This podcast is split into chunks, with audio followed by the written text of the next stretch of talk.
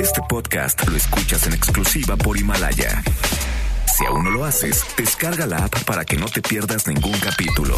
Himalaya.com.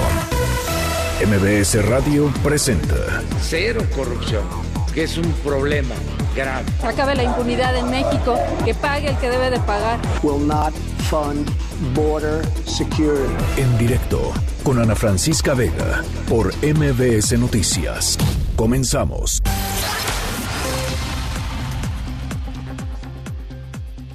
Hola, ¿cómo están? Me da muchísimo gusto que me acompañen. Son las 5 de la tarde en punto. Eh, gracias, gracias por estar aquí con nosotros en directo a través de MBS Noticias.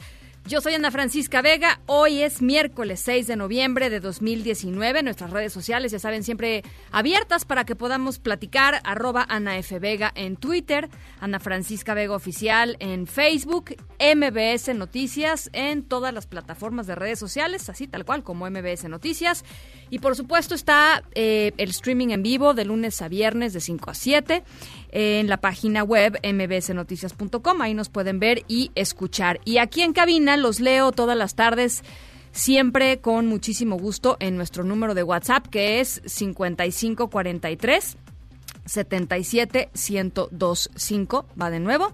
5543 77 1025. Arrancamos. En directo Si nosotros no usamos eso, nada de este, mecanismos que tengan que ver con manipulación de redes sociales, no contratamos bots, no pagamos a las empresas que se dedican a ese tipo de actividades. Nunca lo hemos hecho. Yo nunca he este, pagado para que mis mensajes en redes sociales se difundan. Bueno, pues esto fue lo que respondió el presidente Andrés Manuel López Obrador a pregunta expresa de Luis Fernando García, arroba Tumbolián, director de la Red en Defensa de los Derechos Digitales, que le estaba cuestionando al presidente sobre eh, la evidencia que existe, la evidencia técnica está ahí, pues, la evidencia de que existe de que el uh, software Pegasus, ese que utilizó, eh, pues se utilizó en el sexenio pasado para espiar a activistas, a periodistas, a defensores de los derechos humanos continúa siendo eh, utilizado en México y lo que Luis Fernando preguntaba es pues quién lo está utilizando y si se va a hacer una investigación al respecto. El presidente se confundió y respondió pues esto que escuchamos que tiene que ver más bien con contratación de bots para redes sociales, etcétera. Eh, pero bueno, la pregunta muy pertinente y después pues ya se puso un poco más seria la, la, la discusión y el debate en torno a este tema. Por eso queríamos platicar justo con Luis Fernando Fernando García, arroba Tumbolián. ¿Cómo estás, Luis Fernando? Hola, Francisca, un gusto estar contigo. Igualmente, este, pues a ver, platícanos cómo fue tu experiencia en la mañanera. Pues mira, creo que, eh, bueno, yo acudí como parte de una misión internacional de organizaciones eh, preocupadas por la protección a periodistas y el derecho a libertad de expresión en México, y entre todos planteamos una serie de cuestionamientos. Creo que algunos, algunas cosas que dijo el presidente son promisorias, son positivas, otras son un poco más preocupantes, en particular sobre el tema de vigilancia que yo pregunté. Uh -huh. Si bien primero eh, dio esta respuesta, después el presidente eh, dijo que ellos no estaban usando Pegasus, eh, pero que iba a investigar y que luego los iba a informar. ¿no? Uh -huh. Entonces, me parece que eso es positivo y reiterar lo que ya he dicho antes, que es que no que su gobierno no va a espiar, etcétera. Uh -huh. Sin embargo, pues queda latente la pregunta, está esta evidencia que hizo pública WhatsApp la semana anterior, en donde señala que eh, México se seguiría usando el malware Pegasus, o al menos se utilizó entre abril y mayo de este año, eh, y si no es el gobierno federal y no es la Fiscalía General de la República, pues entonces ¿quién es? no Y creo que es, de interés de, toda la sociedad, incluyendo el propio gobierno federal, pues averiguar quién es, eh, para porque digamos están pues todo el mundo en riesgo frente a estas herramientas que, a diferencia de los casos que se documentaron hace unos años, pues es todavía más problemática, porque en ese entonces, probablemente recordarás tu, tu auditorio, que el método de infección era con un envío de un mensaje de texto que traía un enlace, un, un link, le dabas clic y en ese momento se infectaba el, eh, teléfono, con Pegasus. Y ahora ya ni siquiera tienes que dar clic a nada. Con una llamada perdida de WhatsApp se podía infectar un teléfono o con Pegasus. ¿no? En ese sentido es que hicimos esa pregunta hubo una respuesta, un compromiso de no que este gobierno no ha comprado y no va a comprar eh, herramientas de espionaje. También se comprometió el, presidente a que él ya dio la instrucción de que las personas que han sido espiadas en el pasado tienen derecho a saber ¿Qué pasó? lo que se ha conocido de ellas. Eh, y bueno, eso pues lo vamos a poner a prueba para que no nada más se quede en las palabras del presidente, sino que lo veamos en la vida real, ¿no? Ya van varios meses y hasta ahora no se había hablado sobre el tema del CISEN eh, los archivos del CISEN, cómo puedan ser accedidos por las víctimas. Entonces creo que esos aspectos en, cierto sentido son positivos. Otros, como el tema de la estigmatización, eh, pues creo que el, presidente, yo creo que o, no se da cuenta o, no quiere darse cuenta de cómo el lenguaje que él utiliza a veces en las, en conferencias de prensa mañaneras terminan de alguna manera dándole permiso para agredir a funcionarios públicos de, localidades, eh, de ciertas localidades o a simpatizantes, algunos simpatizantes de él que creen que es su deber insultar eh, y atacar con machismo, con xenofobia a cualquiera que se, atreva a hacer una pregunta al presidente. Oye, justo, mira, ¿qué, te parece si, si ponemos ese audio de la, de la mañanera cuando, cuando la eh, la, la, persona que trabaja en artículo 19 le, le, pide al presidente un compromiso público en torno a si sí o no va a dejar de referirse a la prensa en términos estigmatizantes. ¿Te parece si escuchamos la respuesta del presidente? A ver, ahí la tenemos. ¿Se compromete usted hoy, aquí, en este momento, a partir de ahora, a utilizar un lenguaje que en ningún caso pudiera estigmatizar el ejercicio del periodismo o a los y las periodistas, ¿podría responderme simplemente sí o no? Nunca he utilizado un lenguaje que estigmatice a los periodistas.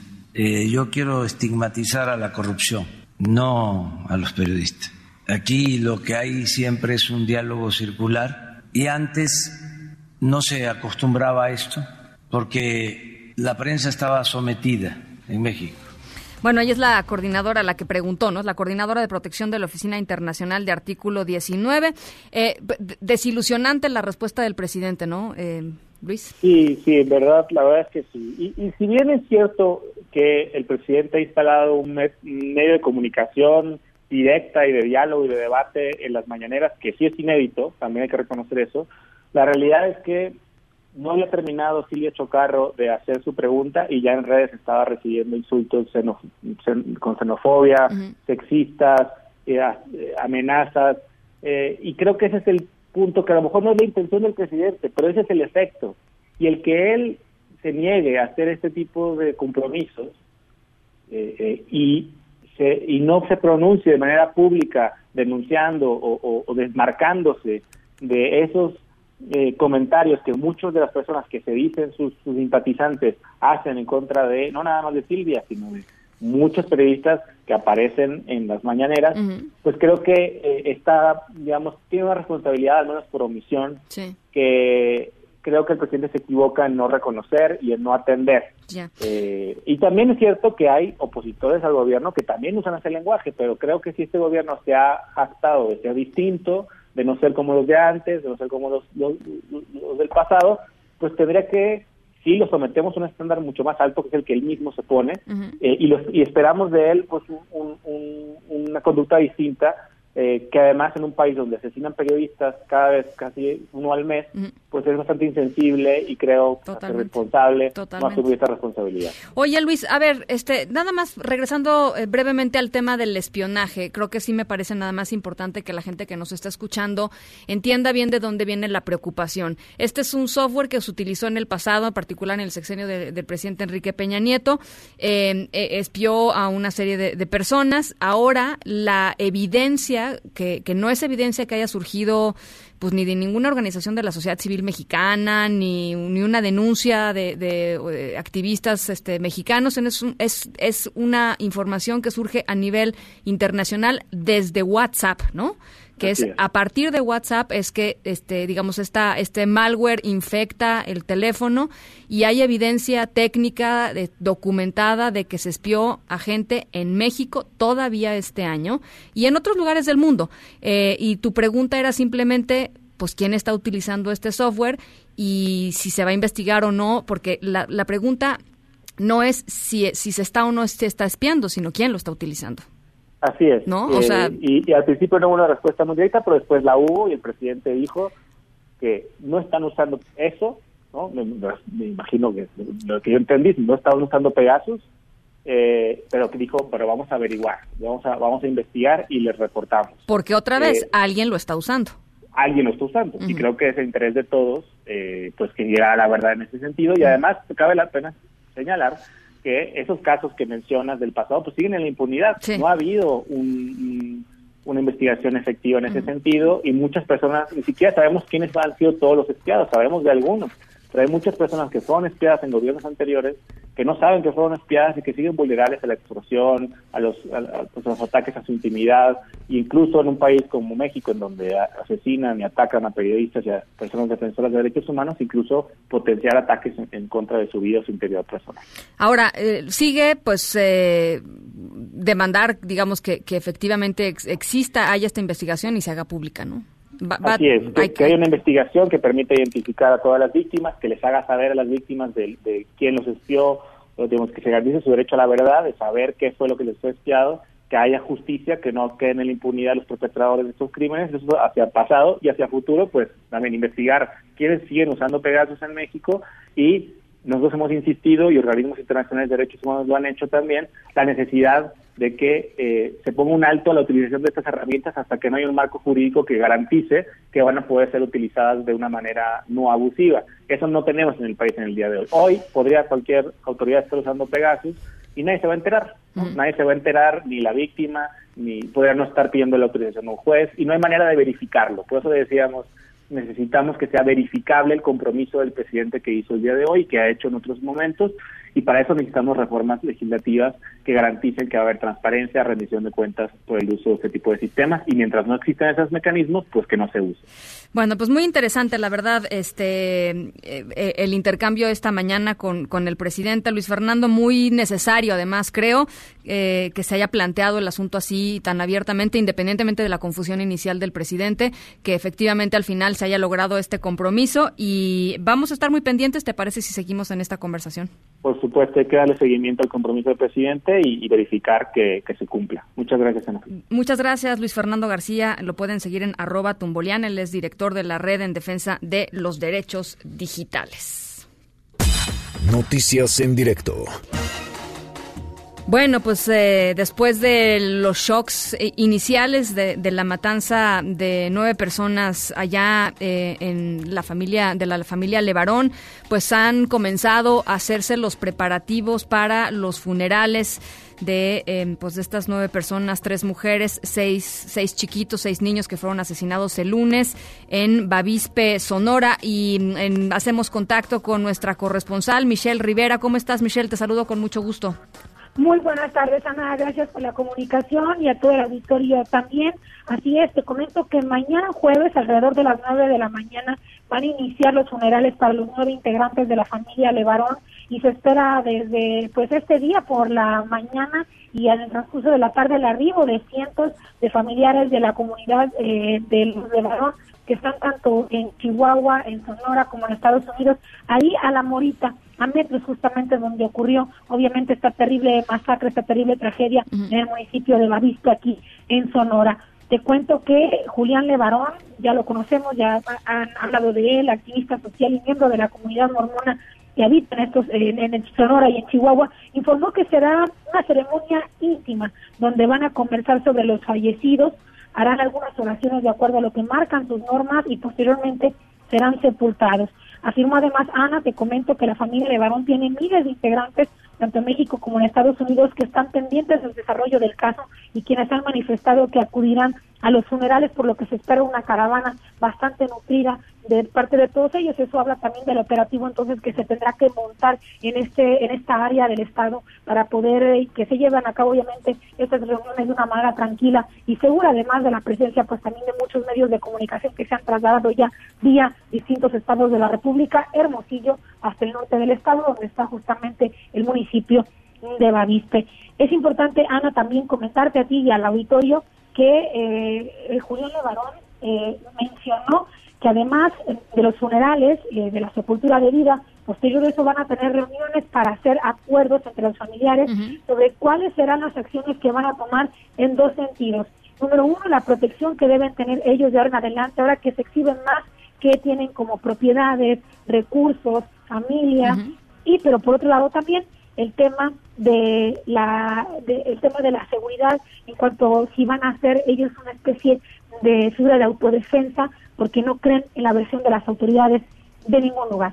Entonces, es ahí donde después de los sepulturas se sabrá cuáles serán las acciones que va a tomar pues la decena seguramente de, la, de integrantes de la familia Levarón eh, para llevar de, cerca obviamente este caso que los eh, bañó lamentablemente de sangre con esa terrible masacre que ocurrió acá en Sonora el lunes pasado. ¿Cómo ves? Eh, Michelle, a ver, eh, la fiscal de Sonora, ¿qué ha dicho en las últimas horas? Porque lo que sabemos hasta el momento, pues es lo que se supo en la conferencia de la mañana y fue un militar, básicamente, quien estaba dando, este, pues, los datos. y la teoría de que, de que sería la línea, ¿no? un grupo de la línea quien habría perpetrado este ataque.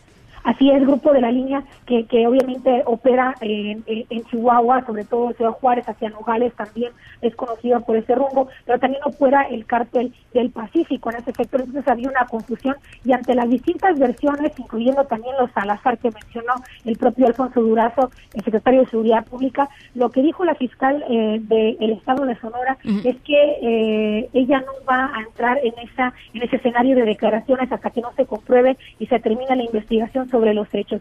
Me comentó de manera personal antes de este enlace, lo reiteró, eh, te lo comento a ti, que pues están en estos momentos peritos encargándose de los exámenes obviamente balísticos, criminalísticos y forenses para continuar con la investigación y apenas así poder dar ella información respecto a los hechos los tiempos y, las armas, pero sobre todo también por los grupos que obviamente muchos interesados en saber para poder determinar y, crear las estrategias para combatir a estas células del crimen organizado que evidentemente tienen presencia en este punto de la entidad. Eh, te comento también, si me permites brevemente, eh, después de que se emitió un comunicado de la Fiscalía General de la República con sede en Sonora, en donde se plantean cuatro puntos, entre ellos que eh, pues Estados Unidos tiene, de, acuerdo a un acuerdo ya antiguo, pues porque no se puede abrir la posibilidad de una, no intervención, pero sí algún acuerdo para trabajar de manera estratégica entre ambos países. La gobernadora del estado dijo que ella va a dejar esta situación en manos del gobierno federal y serán ellos quienes van a decidir si habrá o no de intervención del FBI o también corporaciones pues de cualquier índole para la investigación en, eh, en el campo donde ocurrieron obviamente estos hechos o para las estrategias para combatir el crimen organizado en este punto del país. Por otro lado, la propia fiscal se le preguntó también sobre si ella, en caso de que requiriese pues, ayuda científica para acelerar la investigación, ella se mostró abierta de primera mano y mencionó que sí estaría dispuesta a aceptar ayuda en caso pues de que se requiera o se vean rebasados por la investigación que tengan que hacer para esclarecer esta terrible situación. Aún así, Michelle, hay que aclarar que eh, las investigaciones se quedan todavía en el ámbito de lo local, no fueron, este, la Fiscalía General de la República no va a ser la que lleve la mano, digamos, este, en, en, las investigaciones. Así es, fue muy claro justamente, ajá, así es, y fue muy reiterativo justamente en este comunicado que salió hace algunas horas, sobre todo que lo hacen llegar a Sonora a la prensa hace dos horas exactamente, en donde reiteran que la investigación tiene que ser en lo local, obviamente en el punto donde ocurrió es eh, todavía sí podrá estar en los límites entre Chihuahua y Sonora, pero fue en Bavispe, en el municipio de Bavispe, al norte de Sonora. Entonces le compete obviamente empezar a arrojar las primeras investigaciones y menciona este comunicado que en caso de encontrar todas eh, las herramientas o las fuentes que indique que debe intervenir eh, obviamente la Fiscalía, es ahí cuando van a comenzar los trabajos y abrir carpetas de investigación para también o en, dos, en una ocasión, pues eh, continuar con la investigación o en otra, pues aclarar completamente el caso para encargar, encargarse ellos, obviamente, de esclarecer pues estos hechos. Bueno, Michelle, pues yo te agradezco muchísimo este este amplio eh, amplio reporte y estamos en, en comunicación para lo que vaya saliendo. Te agradezco mucho, de verdad. Al contrario, Ana, gracias a ti y un placer. Un saludo a todos los Michelle Rivera, corresponsal allá en Sonora. Eh, pues interesante que el tema siga en lo local. Yo no sé qué más evidencia se necesita para pues para jalarlo al tema al tema federal y que sea la Fiscalía General de la República quien se encargue de estas investigaciones, pero bueno, por lo pronto eso es lo que se decide. Familiares de las víctimas difundieron un video del momento en que encuentran viva a una bebé, a una de las bebés que sobrevivió el ataque. Ella se llama Faith, significa fe, su nombre. Tiene apenas siete meses y estuvo solita varias horas en una de las camionetas, eh, eh, en su sillita, estas sillitas que se usan para transportar a los bebés. Afortunadamente ella no estaba herida, pero estuvo sola varias horas después de que su mamá, Cristina Langford, fue asesinada este es eh, eh, pues el audio de que dieron a conocer familiares de, los Levarón. Encontramos a una bebé vida. Su mamá está muerta. Es eh, verdaderamente espeluznante el video, pero bueno, se dio a conocer, lo dieron a conocer los familiares de las víctimas. El gobierno federal ya les decía esta mañana identificó al grupo criminal La Línea, el brazo armado del cártel de Juárez, como un posible responsable del asesinato de estas nueve personas el pasado 4 de noviembre, el pasado lunes. También se habló sobre la procedencia de las armas utilizadas en este ataque. Rocío Méndez, ¿cómo estás? Buenas tardes, te saludo con mucho gusto. Igualmente, Ana, y todo esto lo presentó el general Homero Mendoza. Él es jefe del Estado Mayor de la Secretaría de la Defensa Nacional. Vamos a escuchar este avance de las investigaciones en torno a la emboscada a la familia Levarón. La organización delictiva de la línea, ante esta amenaza, por llamarle así, la, intención de los Salazar de ingresar a Chihuahua, deciden mandar una célula entre Janos y Bavispe para limitar como resultado de ese enfrentamiento que se está dando en los límites de ambos estados, deciden enviar una célula y se asume que esta célula que la envían para detener cualquier penetración de alguna célula delictiva de los Salazar hacia Chihuahua, que es a la que se le está atribuyendo la materialización de estas agresiones a la familia Levarón. Tras presentar una línea de tiempo sobre todo lo que han conocido hasta el momento en torno a esta emboscada, el secretario de Seguridad y Protección Ciudadana, Alfonso Durazo, confirmó que las autoridades sonorenses han abierto esta carpeta de investigación. Vamos a escuchar la Fiscalía de Sonora ya abrió una carpeta de investigación correspondiente. Contarán las autoridades estatales, tanto del estado de Sonora como de Chihuahua, con todo el apoyo del gobierno federal para llevar adelante la investigación. Este respaldo estará a cargo de la División de Inteligencia de la Guardia Nacional, que coordinará todo el respaldo federal a esta investigación, a la que se sumará también cualquier aportación posible del Centro Nacional de Inteligencia. Ante el caso Levarón y en sí este combate en contra del narcotráfico, el presidente Andrés Manuel López Obrador agradeció el apoyo de su homólogo de los Estados Unidos, Donald Trump, así como su respeto a la soberanía de México, pero ratificó que la guerra no es opción para nuestro país. En este marco, el canciller Marcelo Ebrard apuntó sobre la posibilidad de contar con el FBI en el caso de las armas usadas en este ataque en contra de mujeres y niños. Vamos a escuchar. La Fiscalía General de la República tendrá que determinar, de acuerdo al Tratado de Cooperación México-Estados Unidos sobre Asistencia Jurídica Mutua, que es un tratado vigente, la Fiscalía General de la República tendrá que determinar si requiere otro tipo de apoyos por parte, por ejemplo, del FBI. ¿Por qué? Las primeras pesquisas, una de las cosas que se investiga son las armas que participaron en estos hechos. Y como ya se dijo, es muy probable que encontremos armas que son de fabricación en alguna proporción de Estados Unidos Ana, es el reporte al momento. Muchísimas gracias, Rocío. Muy buenas tardes. Bueno, pues esa es la esa es la versión del gobierno federal. Ayer les platicaba que pues la familia Levarón con, con um, base en testimonios que recibió de uno de los niños que sobrevivió, eh, pues dice que no fue una confusión, es decir, no fue un tema de una confusión eh, eh, de grupos entre grupos criminales que por eso los, les dispararon. Lo que dice la familia Levarón es que claramente una de las mujeres, Cristina Langford, eh, cuando comenzó el ataque, por lo menos la segunda parte del ataque, pues salió de la camioneta con los brazos en alto gritando que había niños y que aún así eh, pues le dispararon a ella y por supuesto le dispararon a las dos camionetas con los resultados que ya sabemos. Así es que pues hay versiones encontradas. La familia Levarón nos ha dicho en este espacio que eh, pues que no aceptan esta esta esta hipótesis eh, del, del, gobierno federal. Así es que, bueno, pues ahí, está, ahí está parte de lo que está sucediendo en torno al asunto Levarón. Y el coordinador de Morena en el Senado, Ricardo Monreal, vaya la respuesta que le dio a legisladores estadounidenses que ayer criticaron fuertemente la estrategia de seguridad en México. El tema está en todos lados en Estados Unidos, en todos los medios en Estados Unidos. Hoy amanecieron todos los noticieros hablando de este tema. Em, y por supuesto, pues eh, el, eh, está el asunto muy eh, candente en el Capitolio. Ahí el senador republicano Lindsey Graham eh, ayer les pasamos aquí el audio, dijo que prefiere ir a Siria y que algunas partes de Siria son más seguras que incluso visitar México. Y Ricardo Monreal, pues eh, claramente se enojó con esta declaración de Lindsey Graham y así le contestó el presidente de la Junta de Coordinación Política del Senado de la República.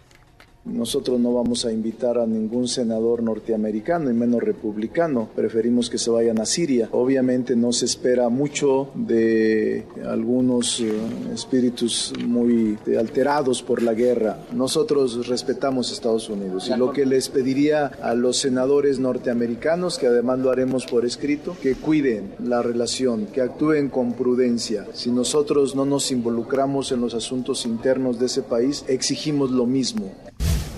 Son las 5 con 25. Vamos a hacer una pausa. Regresamos con todo lo referente al ataque a tres mexicanos allá en Jordania. 5543 77 1025 es nuestro WhatsApp aquí en cabina. Vamos a la pausa y regresamos. Nos gustaría que pensaras en qué momento supiste que necesitabas un seguro de auto. ¿Fue acaso cuando escuchaste esto? ¿Y cuándo pensaste en un seguro de hogar? ¿Fue cuando recibiste las llaves de tu nueva casa? ¿Y cuál fue el sonido que te dijo que necesitabas un seguro de vida? Seguros Banorte. Seguro de auto, de hogar y de vida. Banorte no está para que lo ames, está para asegurar lo que amas de la vida. Aplica restricciones, términos, condiciones, aviso de privacidad y requisitos de contratación en banorte.com. En directo con Ana Francisca Vega por MBS Noticias. En un momento regresamos. Este podcast lo escuchas en exclusiva por Himalaya. Continúas escuchando en directo con Ana Francisca Vega por MBS Noticias. Tres turistas mexicanos eh, fueron apuñalados en eh, unas ruinas romanas allá en Jordania. Eh, este miércoles, un hombre de aproximadamente 20 años sacó un cuchillo en los accesos de estas ruinas y hirió a estas a estos tres ciudadanos mexicanos. En la línea telefónica está, yo le agradezco muchísimo, eh, Roberto Rodríguez Hernández, el embajador de México en Jordania. Embajador, ¿cómo está? Muy buenas noches. Buenas noches, aquí eh, reportando la situación de los mexicanos. ¿Cómo se encuentran de salud los tres ciudadanos? Mire, en estos momentos ya se encuentran estables los tres. Eh, la mamá de uno de ellos, de la muchacha, eh, fue la que menos lesiones recibió, pero estaba en shock, estaba eh, de verdad consternada. Fue cuando llegamos al hospital, la entrevistamos y bueno, la hija fue sometida a una operación quirúrgica bastante larga porque había perdido mucha sangre con motivo de las lesiones causadas por arma blanca y al final pues la, tuvieron en cuidados intensivos un buen tiempo y finalmente fue trasladada a la ciudad de Amán por ambulancia. ¿Está, Esto está ya fuera de peligro ella? El ataque fue perpetrado aproximadamente a, a mediodía, o sea, hace como 12 horas. Sí. Eh, el la otra víctima es precisamente el esposo de esta muchacha, que de inmediato fue trasladado en un helicóptero desde Yerash hasta la ciudad de Amán y fue internado en un hospital militar. Ambos estaban en estado crítico, pero la, la que más estaba en peligro era precisamente eh, la muchacha, la esposa, Ujú. Y le repito, afortunadamente ya está estable y el muchacho también también fue sometido Bien. a dos intervenciones quirúrgicas. Eh, hace hace un rato salió de una de ellas. Bueno, nos reportan que están estables. ¿Y qué le, qué le dijo, qué le dijo la, la, la madre, embajador, cuando ustedes fueron a, eh, a verla? ¿Qué, qué- cuál fue el, el relato? Bueno, había mucha confusión. Ella de pronto no sabía qué estaba sucediendo. Ella vio que de pronto alguien estaba forcejeando. Eh, y después, cuando ella se dio cuenta, ya su hija estaba en el suelo y ella estaba pidiendo ayuda. No se dio cuenta que ella también estaba herida. Afortunadamente, dentro del grupo de turistas mexicanos iban dos médicos y ambos médicos, cada quien por su lado, eh, se dirigieron a las víctimas em, que estaban en, en peor estado Sí. para parar la, la hemorragia. Entonces, pues, fue, eso fue la diferencia. Eh, después fueron trasladados al hospital de, de Yerash Ujú. y le, le repito, la señora, la hija, fue sometida a la intervención quirúrgica y el esposo lo mandaron a, a la ciudad de Amano.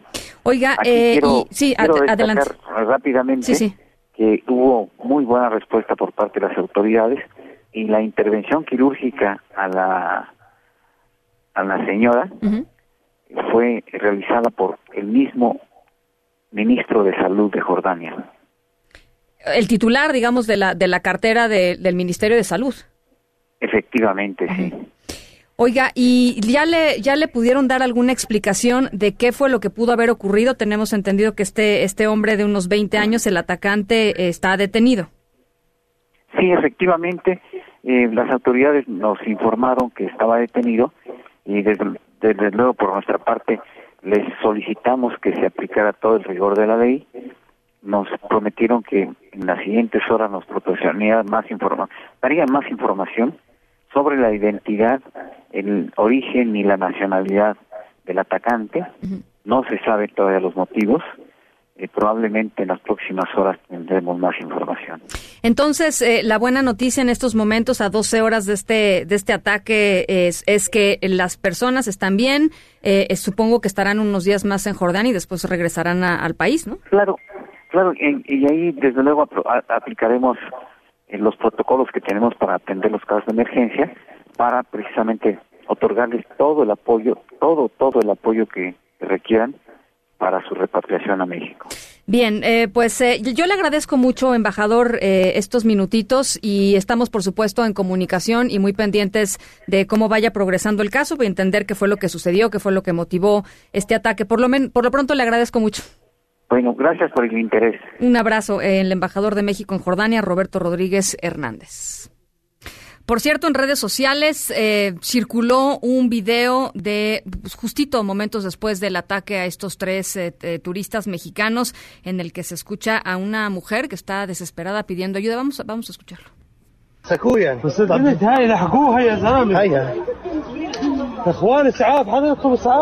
Ay, ocho. No, es puñal, es un puñal. Trae una navaja. Daniel. Por favor, ayuda aquí a él.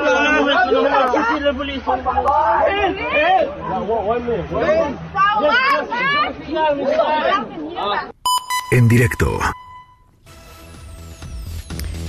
Hacemos contacto con Felipe Larios, corresponsal de MBS, eh, enviado especial de MBS allá a Bavispe, en Sonora. Felipe, ¿cómo estás? Muy buenas tardes. Muy buenas tardes, Ana Francisca. Pues sí, hemos estado hoy todo el día aquí en la zona de Bavispe. Hemos estado en el lugar donde eh, pues fueron eh, asesinados los eh, las cuatro los las nueve personas aquí en, en, la en la brecha hacia Chihuahua y hace unos momentos estuvimos en la Morita que es la residencia de las familias de las víctimas. Hemos hablado con eh, la gente de ahí y bueno, este, ellos están preparando en estos momentos todo lo relacionado a los funerales que se llevarán a cabo el día de mañana, jueves, en, eh, en Las Moritas y luego se trasladarán a Galeana, donde terminarán esas honras fúnebres. Aquí el ambiente, como este, tú comprenderás, está eh, un ambiente muy tenso. La, la región está prácticamente sitiada por eh, agentes de la agencia ministerial, por eh, Guardia Nacional y el Ejército. Este es este, lo que eh, algo que tú quieras preguntar. Nada, Felipe, cuéntanos qué viste cuando fuiste. Tengo entendido que fuiste ahí al, al camino, digamos que estaban tomando estos estas tres camionetas. Cuéntanos cómo cómo qué fue, qué fue lo que viste.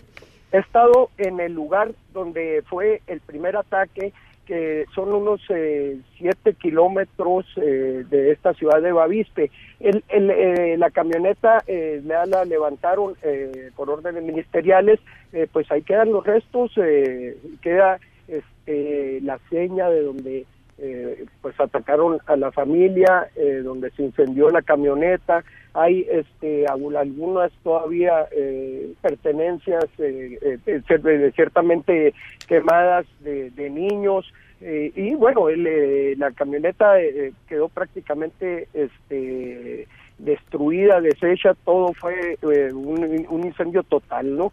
estaba haciendo una actuación aún la, gente del Ministerio Público con gente de, de la Casa Levarón y bueno, hasta el momento aquí eh, Julián Levarón eh, hizo este, una descripción, la, que ha hecho en los últimos días, de cómo ocurrieron los hechos y bueno, él sigue solicitando eh, el apoyo y que la investigación se profundice y que se den resultados rápidos. Hay dos cosas que reclaman la familia Levarón, de acuerdo a lo que he podido, pues más o menos entender. Uno es eh, que se haya llegado a la conclusión tan rápido de que fue una confusión y de que pues simplemente este pues fue fortuito digamos pudieron haber matado a otras personas mataron a, estas nueve eh, eh, personas porque estaban pasando por ahí. Ellos dicen que no ellos dicen que que pues un miembro de su familia uno de los niños sobrevivientes vio cómo salió una de las mujeres de una de las camionetas con las manos en alto diciendo aquí hay niños somos mujeres y niños esa es una. Y, y la otra es eh, tiene que ver con que nadie llegó, digamos que ellos fueron los primeros que, llegaron a la zona a pesar de que pues ya estaban avisados eh, y que nadie se atrevió a llegar a la zona del conflicto y dicen ya sea por miedo, ya sea por complicidad, lo que sea, lo que, lo que sea que haya sido, pero no llegaron en ocho horas. Eh, ¿cómo, ¿Cómo van, digamos, estos dos argumentos? ¿Cómo va el enojo de la comunidad? La verdad, este Julián, en la entrevista que eh, hace un momento le hicimos, subrayó ese ese hecho. Este, él eh, eh, definitivamente no no comparte la la, la lo que ha dicho el gobierno el gobierno respecto a que fue una confusión insistió sobre el hecho de que una mujer salió del automóvil y, y, pidió que, que no esperaran que había niños y que aún así pues este dispararon. El lugar donde fueron emboscados es eh, hay que decirlo eh, sin ser un experto eh, que es un lugar ideal para para emboscar a, alguien no es eh, en una en una pequeña curva una subida y tiene digamos un mirador donde se donde de, seguramente este los pistoleros pues le dispararon este si fue una confusión o no el lugar fue ideal para eh, tender una emboscada.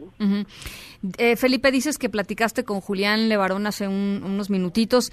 ¿Qué te dice con respecto al tema de la defensa?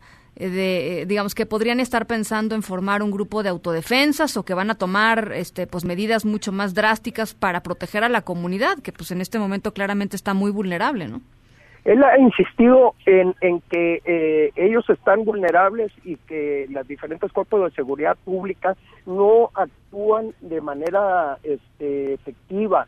Eh, no ha dicho si él sospecha de complicidades, pero sí ha dejado ver la posibilidad de que si, que si quienes tienen que hacerlo no lo hacen, pues ellos este, montarán algunos eh, operativos de seguridad para mantener la seguridad de sus familias.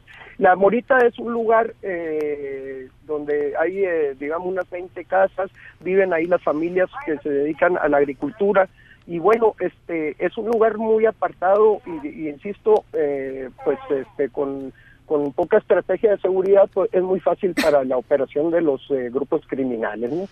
entonces eh, dices Felipe que te encuentras una comunidad tensa. Está está rodeada sobre supongo que hay mucha mucha seguridad en este momento pero pero por qué no nos describes un poquito más este cómo se vive cómo se vive esta tensión a qué te refieres con eso Mira, este, eh, bueno, básicamente, por ejemplo, este, me encuentro yo aquí en Bavispe y los únicos carros en movimiento que se, ven, los automóviles en movimiento que se ven en estos momentos es los de las agencias de seguridad pública, la Guardia Nacional, la Policía Estatal, el Ejército y este, los autos en que nos venimos eh, movilizando los periodistas.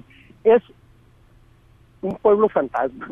La gente no sale a la calle, seguramente este tiene un gran temor. La gente, pues la gente de aquí eh, conoce, tiene eh, bien eh, bien claro cuál es la situación, no desde ahorita, sino de hace mucho tiempo en esta zona que pues es una zona que prácticamente podríamos decir que es una zona tomada por el crimen organizado. Entonces, este la gente tiene eh, definitivamente un temor. Hablamos ahorita con una persona aquí, con don Gonzalo Dórame, este, pues nos decía que la situación es sumamente grave y que ocurren eh, muy seguido eventos relacionados con el crimen organizado y bueno, tuvo que ocurrir este evento para que la zona se convirtiera en una zona prácticamente sitiada por las fuerzas de seguridad pública.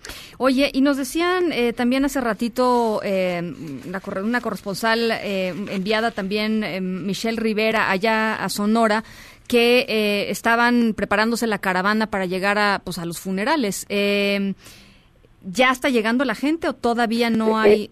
Sí, definitivamente sí. Este, eh, estuvimos ahí en La Morita y hicimos eh, un recorrido eh, a una parte de la zona donde fueron los ataques, que es el camino que conduce a Chihuahua, a Galeana, Chihuahua, y efectivamente nos topamos con automóviles de civiles.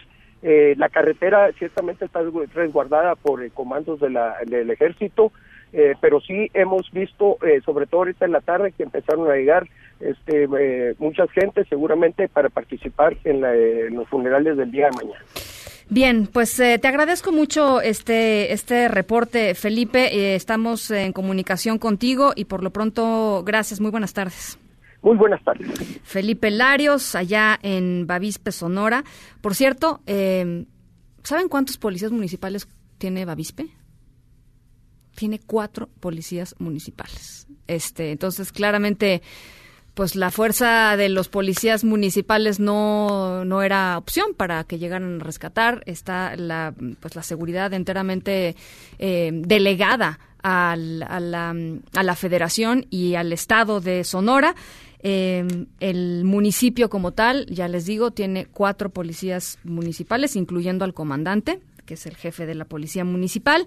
Y bueno, pues sabemos que eh, lo hemos narrado aquí y en, en, otros espacios, una pues un lugar, una región que está totalmente vulnerable a el crimen organizado y este tomada, digamos, por distintos grupos de narcotraficantes. Bueno, pues eso es eh, eso es eh, lo que tenemos hasta el momento con respecto a lo que ha trans, cómo ha transcurrido el día hoy ahí en el rancho La Mora, en el rancho La Morita, eh, hogar de nueve, de ocho, perdón, de las diez personas que fueron asesinadas. Em, dos mujeres y seis niños. La otra mujer es de Galeana, será enterrada allá. Y vamos a estarles, por supuesto, pues narrando, narrando eh, paso a paso lo que vaya sucediendo. Por lo pronto, eso es lo que tenemos hasta ahora y nos vamos con otras cosas. En directo.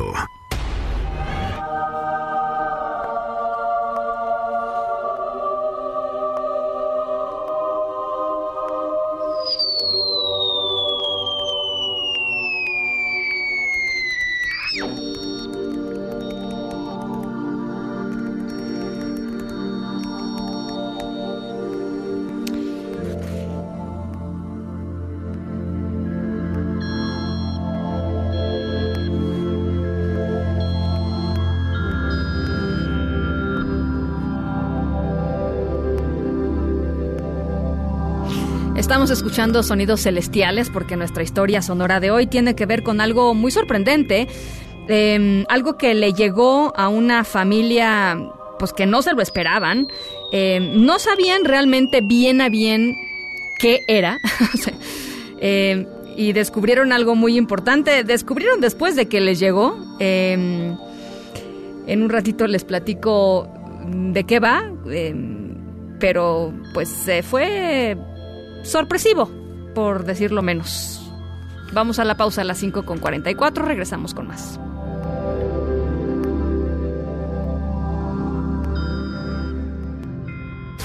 En directo con Ana Francisca Vega por MBS Noticias. En un momento regresamos. Este podcast lo escuchas en exclusiva por Himalaya. Continúas escuchando en directo con Ana Francisca Vega por MBS Noticias. Deportes en directo con Nicolás Romay.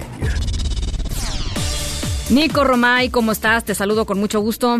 Muy bien, Ana, con el gusto de saludarte a ti y a toda la audiencia En Directo, con muchas cosas que contar. No todas son buenas noticias. Fíjate, Ana, que estaba prevista la final de la Copa Libertadores en Chile. Y el día de ayer por la tarde-noche se hizo oficial que Chile no está en condiciones de recibir la final de la Copa Libertadores por todo el tema que tú has explicado perfectamente bien y se tiene que mudar de sede y se tiene que cambiar de sede. Así que la final entre Flamengo y River Plate no puede ser en River. Eh, será en Perú, en Lima, pero es tristísimo que de nueva cuenta un tema político, un tema social, pues mueva un evento deportivo porque algo algo estamos haciendo mal.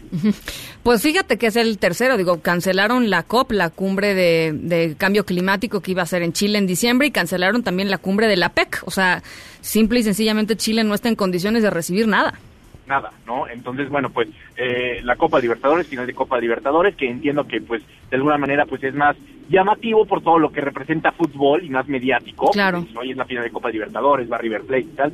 Bueno, pues eh, se tiene que mover y será en Perú Lima, que pues, ellos están encantados de la vida de recibir un gran evento, pero sí es un tema más de fondo, ¿no? De decir, oye, ¿qué está pasando en Chile? Como para que ya sean tres eventos los que se estén cancelando o se estén moviendo. ¿Cuándo es la final?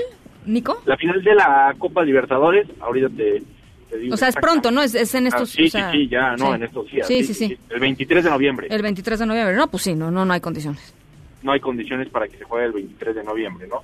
Eh, partido único, entonces, bueno, pues se tendrá que, que mover. Eso es lo que está pasando en Sudamérica, Ana, con la Copa Libertadores. También te platico de la UEFA Champions League, es semana de Champions League. Ayer empató el Barcelona increíblemente contra el Salvia Praga 0 por 0. El Barcelona, a pesar de ser líder en eh, España, de estar líder de grupo, no está jugando bien al fútbol. Hay mucha crítica en España, empata 0 por 0 y se está pidiendo ya el cambio de entrenador, que Valverde deje el Barcelona. Y hoy el Real Madrid, que golea al Galatasaray, ya necesitaba un partido así, 5 por 0 termina ganando el Real Madrid. Era muy importante para Zidane, para los jóvenes que está poniendo, como Rodrigo, que tuvieran un buen encuentro. Bueno, pues así lo tuvo el día de hoy y el Real Madrid está peleando ahí con el PSG. Por lo menos el Real Madrid avanzará a los octavos de final, aunque creo que no será como primer lugar de, de grupo. Eso es lo que está pasando en el eh, fútbol eh, mundial, Ana, pero también hay Copa MX. Pasamos, es como pasar de frío a calor, ¿eh? Champions League Ajá. en la mañana, en la tardecita a Copa MX, pero bueno, es lo que hay. Tenemos hoy Pachuca contra Atlas y también tenemos a Chivas visitando a Santos, que por cierto, y hablando de las Chivas, hoy en Marca Claro contamos que Luis Fernando Tena se quedaría como director técnico de las Chivas. Así que Ricardo Peláez apostaría por la confianza para Luis Fernando Tena. Eh, importante para el flaco Tena el recibir ese espaldarazo y que no se busque más director técnico y que el proyecto sea Peláez y Tena. Como que estaba medio interino, ¿no? ¿O no? Pues eh, estaba hasta que terminara el, el torneo. El torneo. Ahora sí, ahora deciden que se quede. Entonces, pues ojalá que le vaya bien al Flaco Tena, que es un técnico sumamente exitoso, y pues también a las Chivas de alguna manera, que está muy complicado que se metan a la a la liguilla, tienen que esperar prácticamente un milagro, pero bueno, ojalá que, que por el bien de Chivas recupere ese protagonismo de pelear por títulos. Pues ojalá que sí, Nico. Eh, ¿Algo más? Nada más en el mundo de, de, los deportes. Ana, mañana nos escuchamos porque aquí se mueven todas las cosas diario. Me parece muy bien, Nico. Gracias y buena tarde. Igualmente, saludos. Un abrazo, son las 5 con 51. Vamos a la pausa 5543 77125. Va de nuevo 5543 77125. Al volver, León Krause, vamos a estar platicando sobre la editorial que publicó el Wall Street Journal en torno a lo que debiera hacer, de acuerdo con el Wall Street Journal, Estados Unidos eh, para proteger a sus ciudadanos en México, dada la violencia que se vive en nuestro país y muchísimo más, por supuesto. Va a estar por aquí Bárbara Anderson, vamos a platicar de su libro Los dos hemisferios de Luca, maravilloso. Se lo recomiendo muchísimo. Eh, en un ratito más todo eso va a pasar. Vamos a la pausa y regresamos. En un momento continuamos en directo con Ana Francisca Vega. Este podcast lo escuchas en exclusiva por Himalaya. Continúas escuchando en directo con Ana Francisca Vega por MBS Noticias. Epicentro. Epicentro. Epicentro con León Krause. Le agradecemos al presidente Trump su disposición de apoyar, pero al mismo tiempo le agradecemos el que sea respetuoso de nuestra soberanía. También respetamos las opiniones de un senador republicano, pues esa es su visión y la respetamos, nada más que no la compartimos. Como respetamos el editorial del Wall Street Journal, nada más que no compartimos. Querido León, ¿cómo estás? Buen miércoles.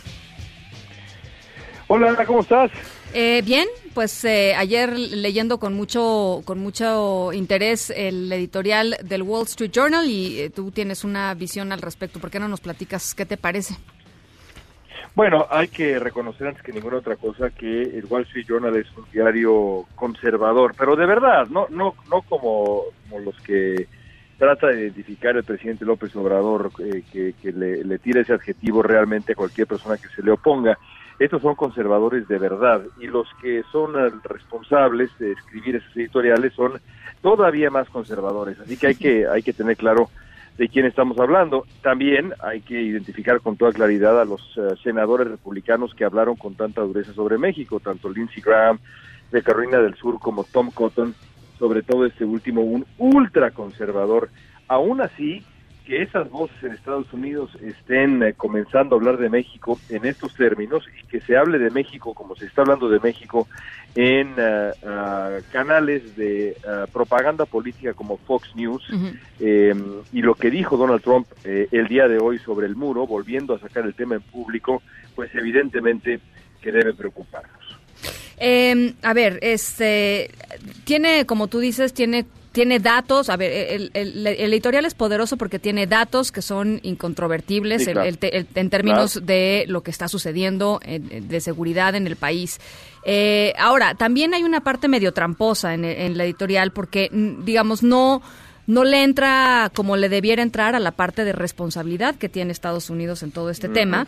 Eh, uh -huh. y, y, esta, y esta última frase que a mí me parece, eh, hijo, que, que, daría como para otras cinco editoriales más, que dice una operación militar no puede descartarse, una operación eh, militar estadounidense en México no podría descartarse o no puede descartarse, ¿no?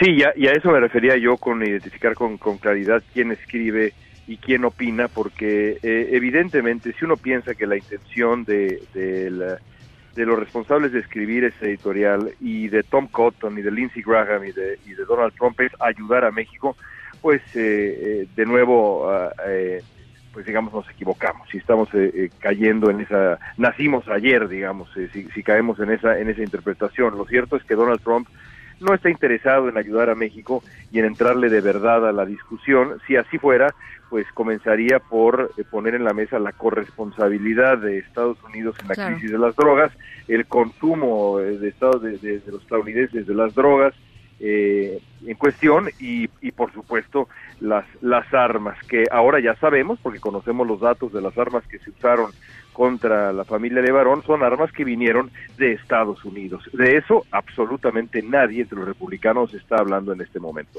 Ahora, hay, eh, por supuesto, un punto medio entre la eh, digamos, entre la visión del presidente López Obrador y, eh, y, la visión del Wall Street Journal, y ese punto medio tiene que ver con la respuesta que va a haber, respuesta de Estados Unidos a, lo que sucedió. Es decir, esto va a afectar de alguna manera la relación México-Estados Unidos por muchas razones, pero eh, la principal, pues porque son ciudadanos duales, tienen la ciudadanía estadounidense eh, y vienen campañas políticas y hay mormones en el Congreso que ya se pronunciaron y ahí está el tema de la ratificación del TEMEC, es decir, hay una serie de elementos que hacen que pues este sea uno de los casos que fácilmente pueden ser tomados por, por la clase política estadounidense para pues para, para dibujar de alguna manera nuevos eh, nuevos rumbos de la relación. No podría estar más de acuerdo y el presidente López Obrador tendrá que pues eh, seguir ensayando eh, esas uh, esa respuesta que, que escuchábamos eh, al principio de mi intervención, a decir, va a tener que decir que respeta a mucha, mucha, mucha gente si este asunto sigue, porque ya se acerca la elección del 2020 y las críticas contra su gobierno y contra ah, México van a ser muy, pero muy diversas y numerosas. Ya, la, ya lo están siendo y lo van a hacer todavía más me imagino que el presidente López Obrador va a responder que él respeta en esta pora milutinovichización de México que hemos visto hace mucho tiempo, eh, una y otra y otra vez. No, me, no veo que tenga de respetable lo que dice el senador Tom Cotton o lo que dice el uh, senador Lindsey Graham. Me parece que el gobierno mexicano tendría que ser un poquito más firme en sus respuestas a los congresistas republicanos eh, que tanto daño le han hecho a México. Pero bueno, el presidente López Obrador apuesta más bien por la bandera blanca perpetua, allá él eh, ah, por algo lo hará. No es el primero, eh, Enrique Peña Nieto hacía básicamente lo mismo.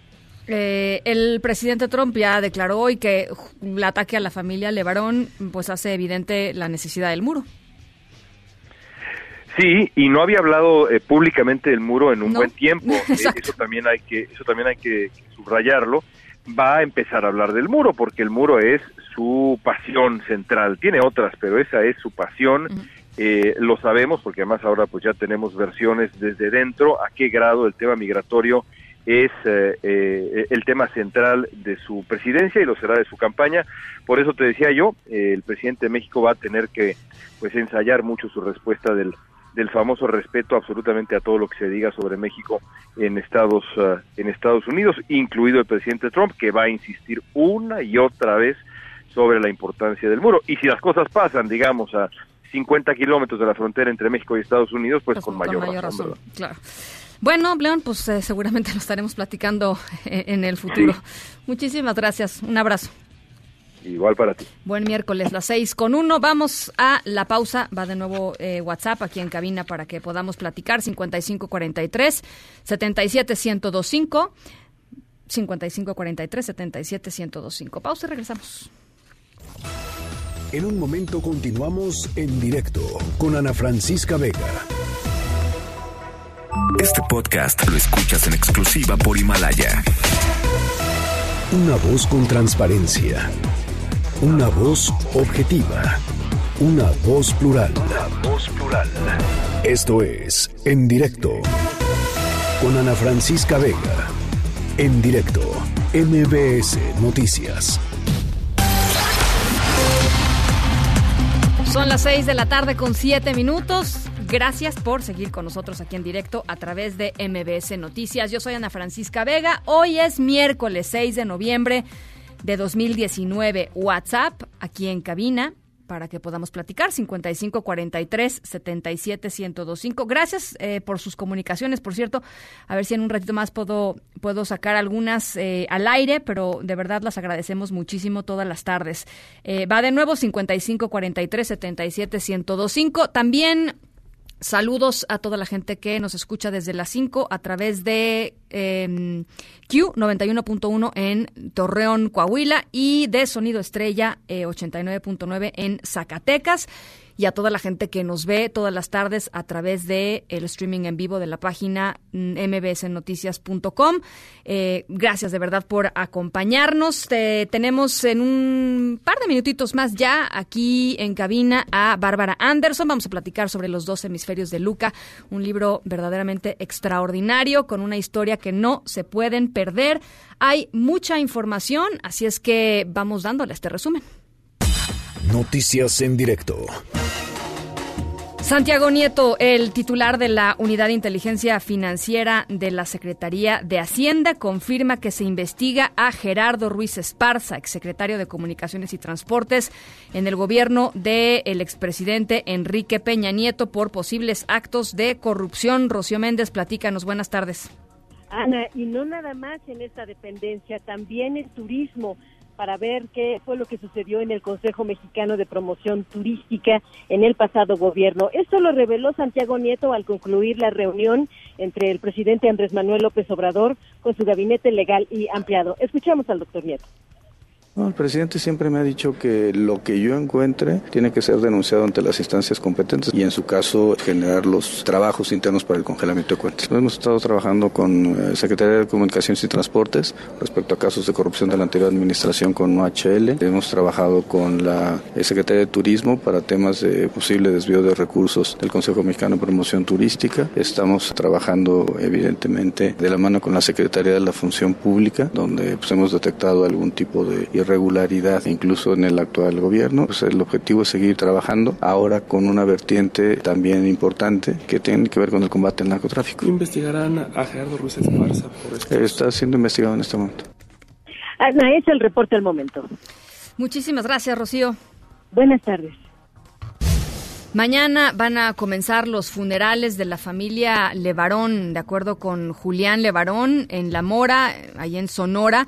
Serán los funerales de Donna Langford y de sus hijos. El viernes 8 de noviembre en Galeana, Chihuahua, van a, eh, van a despedir a Ronita Miller y a Cristina Langford con sus hijos. Esto es eh, lo último que se sabe sobre el caso de eh, pues, la brutal masacre de esta familia allá en Sonora. Alejandro Encina, subsecretario de Derechos Humanos de la Secretaría de Gobernación, reconoció que pues todavía no establece comunicación con ninguno de los miembros de la familia Levarón. Así lo dijo. Ese tema no se abordó, lo estamos abordando en el Gabinete de Seguridad todos los días. Yo creo que la estrategia está implementando, hay que dejar que esta madure. Todos quisiéramos tener resultados más inmediatos, sin embargo, el problema que estamos enfrentando y el rezago que se tiene en las capacidades institucionales federales, locales y municipales sigue siendo eh, la principal limitante. Todos los asuntos que competan la atención victimal, lo vamos a hacer el seguimiento. Todavía no tenemos el contacto directo, se ha establecido básicamente por las áreas de seguridad y en los próximos días ya veremos la forma que intervenir y se arma la bronca, en serio, entre diputados en el debate para darle más facultades a la unidad de inteligencia financiera de la Secretaría de Hacienda. Angélica Melín, las cosas se pusieron muy tensas ahí en la Cámara de Diputados. Platícanos. Hola Ana, muy buenas tardes. Te saludo con mucho gusto y también el auditorio. Y así siguen eh, al grado de que esta Cámara de Diputados se encuentra en un segundo receso porque los congresistas pues todavía no alcanzan a acordar y a determinar eh, qué va a proceder con en la votación de estas eh, reformas eh, constitucionales y estos cambios en materia de pues darle facultades a la unidad de inteligencia financiera de la Secretaría de Hacienda Ana para congelar cuentas en caso de tener indicios de que existen operaciones irregulares relacionadas con financiamiento a la delincuencia organizada y al terrorismo. Y esto derivó, esta discusión derivó en un pleito, incluso empujones y jalones entre legisladores en la propia zona de la mesa directiva, aún a las espaldas de la presidenta Laura Rojas de esa Cámara, de la vicepresidenta Dolores Padierna, que tuvieron que salir por piernas y pues protegidas eh, por algunos otros legisladores que pues les hicieron eh, espacio a empujones para que se pudieran salir de ese remolino que se formó en la zona de la mesa directiva. Todo esto sucedió, Ana, porque, eh, bueno, pues la oposición que reclamó esta el contenido de esta reforma a la que se le llamó como la ley Nieto que le da facultades acusó la oposición extraordinarias a este organismo, a la Unidad de Inteligencia Financiera de Hacienda, bueno, pues para incluso aplicar la extinción de dominio después de congelar las cuentas de quien en la Unidad de Inteligencia, bueno, pues considere, tenga indicios de que eh, pues están eh, cometiendo delitos y pues operaciones financieras irregulares. Escuchamos lo que al respecto acusó la diputada del PRI, Dulce Sauri. El congelamiento de cuentas bancarias mediante la lista generada por la Secretaría de Hacienda es inconstitucional y lo es porque vulnera el principio de seguridad jurídica, de presunción de inocencia, de imparcialidad, de debido proceso. Es inconstitucional porque pretende facultar a la Secretaría y a la Unidad de Inteligencia Financiera para actuar como ministerios públicos contradiciendo el artículo 21 constitucional. Ana, ¿qué provocó todo este borlote y todo este pleito aquí en San Lázaro? Una reserva de una diputada de Morena que lo que propuso fue quitarle a la unidad de inteligencia financiera la facultad de eh, pues ejercer la extinción de dominio sobre los bienes y, cuentas congeladas. Escuchemos parte eh, del momento en el que se da por válida esta votación que ahora reclama la bancada de Morena, la de la mayoría, y bueno, pues eh, dicen los de Morena, la mayoría, que no, que no se aprobó esta reserva, pero pues la verdad es que el trámite sí se le aquí en la mesa directiva. Escuchemos lo que ocurrió aquí en San Lázaro. ¿Falta algún diputado o diputada por votar? Sigue abierto el sistema.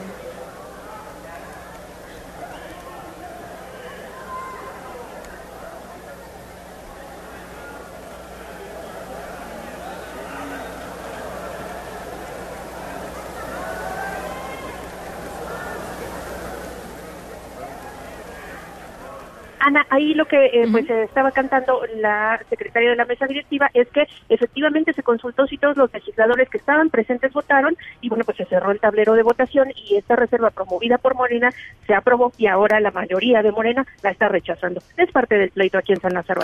Qué bárbaro. Bueno, pues eh, sí, sí, sí se puso, los videos están impresionantes, Angélica, sí se puso fuerte la bronca, ¿eh? Golpes y empujones en la zona de la mesa directiva y pues las presidenta y vicepresidenta saliendo por piernas para no quedar en medio de esta trifulca. Qué barbaridad. Bueno, gracias Angélica. A ti Ana. Un abrazo, gracias. Oigan, ¿y qué creen? ¿Qué pasó? Ayer lo justo ayer lo platicamos y lo habíamos estado platicando en los últimos días. Eh, para los papás de niños con cáncer en México era importante que no se aprobara la creación del Instituto Nacional de Salud para el Bienestar que sustituye al Seguro Popular sin antes participar ellos en este debate para garantizar que sus hijos van a seguir con los tratamientos tal y como están previstos, que no va a haber interrupciones. Eso solamente iba a suceder eh, si se si se veían hoy con los senadores antes de que se aprobara eh, este asunto. Y bueno, pues ¿qué creen? Los senadores se reunieron, citaron para mañana a los papás, pero hoy aprobaron ya la creación del Instituto Nacional de Salud para el Bienestar en sustitución con el Seguro Popular. Hicieron caso omiso de las protestas de pues estos grupos de padres de niños con cáncer que exigen qué va a pasar con los tratamientos de sus hijos. Por supuesto, es un tema al que le hemos estado dando seguimiento en este espacio y que vamos a seguir dándole seguimiento porque pues como dice uno de los papás con los que hemos platicado aquí, ¿no? Es una burla que lo citen para el jueves, cuando el miércoles pretenden aprobar y aprueban, como ya se supo, eh, algo que eh, pues los incumbe muy, muy directamente. Bueno, pues eso son parte de las noticias, son las 6 con 16, vamos a la pausa y regresamos. En directo con Ana Francisca Vega, por MBS Noticias. En un momento regresamos. Este podcast lo escuchas en exclusiva por Himalaya. Continúas escuchando en directo con Ana Francisca Vega por MBS Noticias.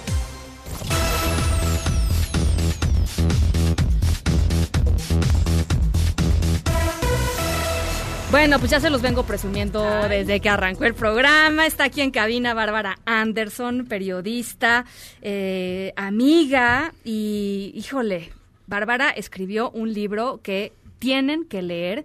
Se llama eh, Los dos hemisferios de Luca, el viaje a India de un niño mexicano para reparar su cerebro con un tratamiento futurista. Hola, Bárbara. ¿Cómo estás? Francisco, muy bien, muy raro porque entrevistar a un periodista es como un médico yendo a hacer un check-up. bueno, como al revés. A ver, este algo algo haremos, algo nos inventaremos. Sí. Oye, este qué narración tan poderosa y qué narración tan honesta de eh, de Luca, de tu vida, de cómo se transformó con el nacimiento de Luca y de la montaña que ha significado eh, el Everest. Pues llegar hoy a donde está, ¿no? la verdad es que sí. Fue un, fue un cambio impresionante y a pesar de que, digo, el libro lo relata, hemos hecho cuatro viajes a la India para un tratamiento eh, muy interesante, muy disruptivo, muy futurista, eh, inventado por un científico maravilloso que se llama Raja Kumar en Bangalore. El viaje más largo de mi vida fue adentro de mi casa. O sea, voltear a mi casa por primera vez y empezar a ver a mi familia y ver eh, por lo que pasamos en estos ocho años, que es la edad que tiene Luca. Eh, y en ese momento realmente me di cuenta que habíamos vivido un montón de cosas, que la maternidad era muy diferente a la que uno puede ver de, los padres estándar, ya no sé ni cómo se dice, normales o no, eh, y, que, y que realmente subir un Everest en chanclas. es, es, muy difícil. chanclas, me encanta. es muy este, difícil todo, pero a su vez también eh, la llegada de Lucas fue como, como un botón de, de volumen en mi vida. Eh, cualquier cosa que pase en él triste me pone más triste que cualquier otra cosa que pase con su hermano Bruno, por ejemplo. Y cuando pasa algo fantástico o hay un pequeño avance en él, es como si le subieras el volumen y la alegría es mucho más poderosa también. Eh, a mí lo que me, me gustó tu libro por muchas cosas. La historia es, es una historia muy conmovedora, ¿no? Este, es un libro además didáctico. Sí. ¿No? A, mí me pareció didáctico. Oye, sí, ¿no? Hay un, hay un punto en donde dices, a ver, este, a las personas que tenemos un hijo con discapacidad, no nos vengan con qué valiente, no nos vengan con qué bárbaro, qué lucha la tuya, qué guerrera eres. Te admiro. O sea, te admiro. Los hijos este elijan a los padres que quieren tener.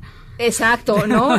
te tocaba, ¿no? Este, hay una serie de cosas que de pronto eh, la gente que no tenemos estas experiencias de vida, pues de pronto te preguntas en la soledad y dices, ¿cómo me dirijo? ¿Qué hago? ¿Cómo? Te este, pregunto. Esa es una parte que me parece que es muy buena del libro. Al final hice un botiquín de ayuda. y al final hiciste una como, pues sí, botiquín de ayuda, una este, por ejemplo, E de epilepsia, entonces cuentas exactamente qué tiene que pasar, A de ayuda, este, B de boca, qué pasa con los niños con parálisis cerebral y, el su boca, y el dentista, y la comida, este, qué a qué fundaciones dirigirte porque es un viaje también muy solitario, ¿no? Eh, por lo que narras al principio del libro, de pronto, pues enfrentarte a esto, ¡pum!, ¿no?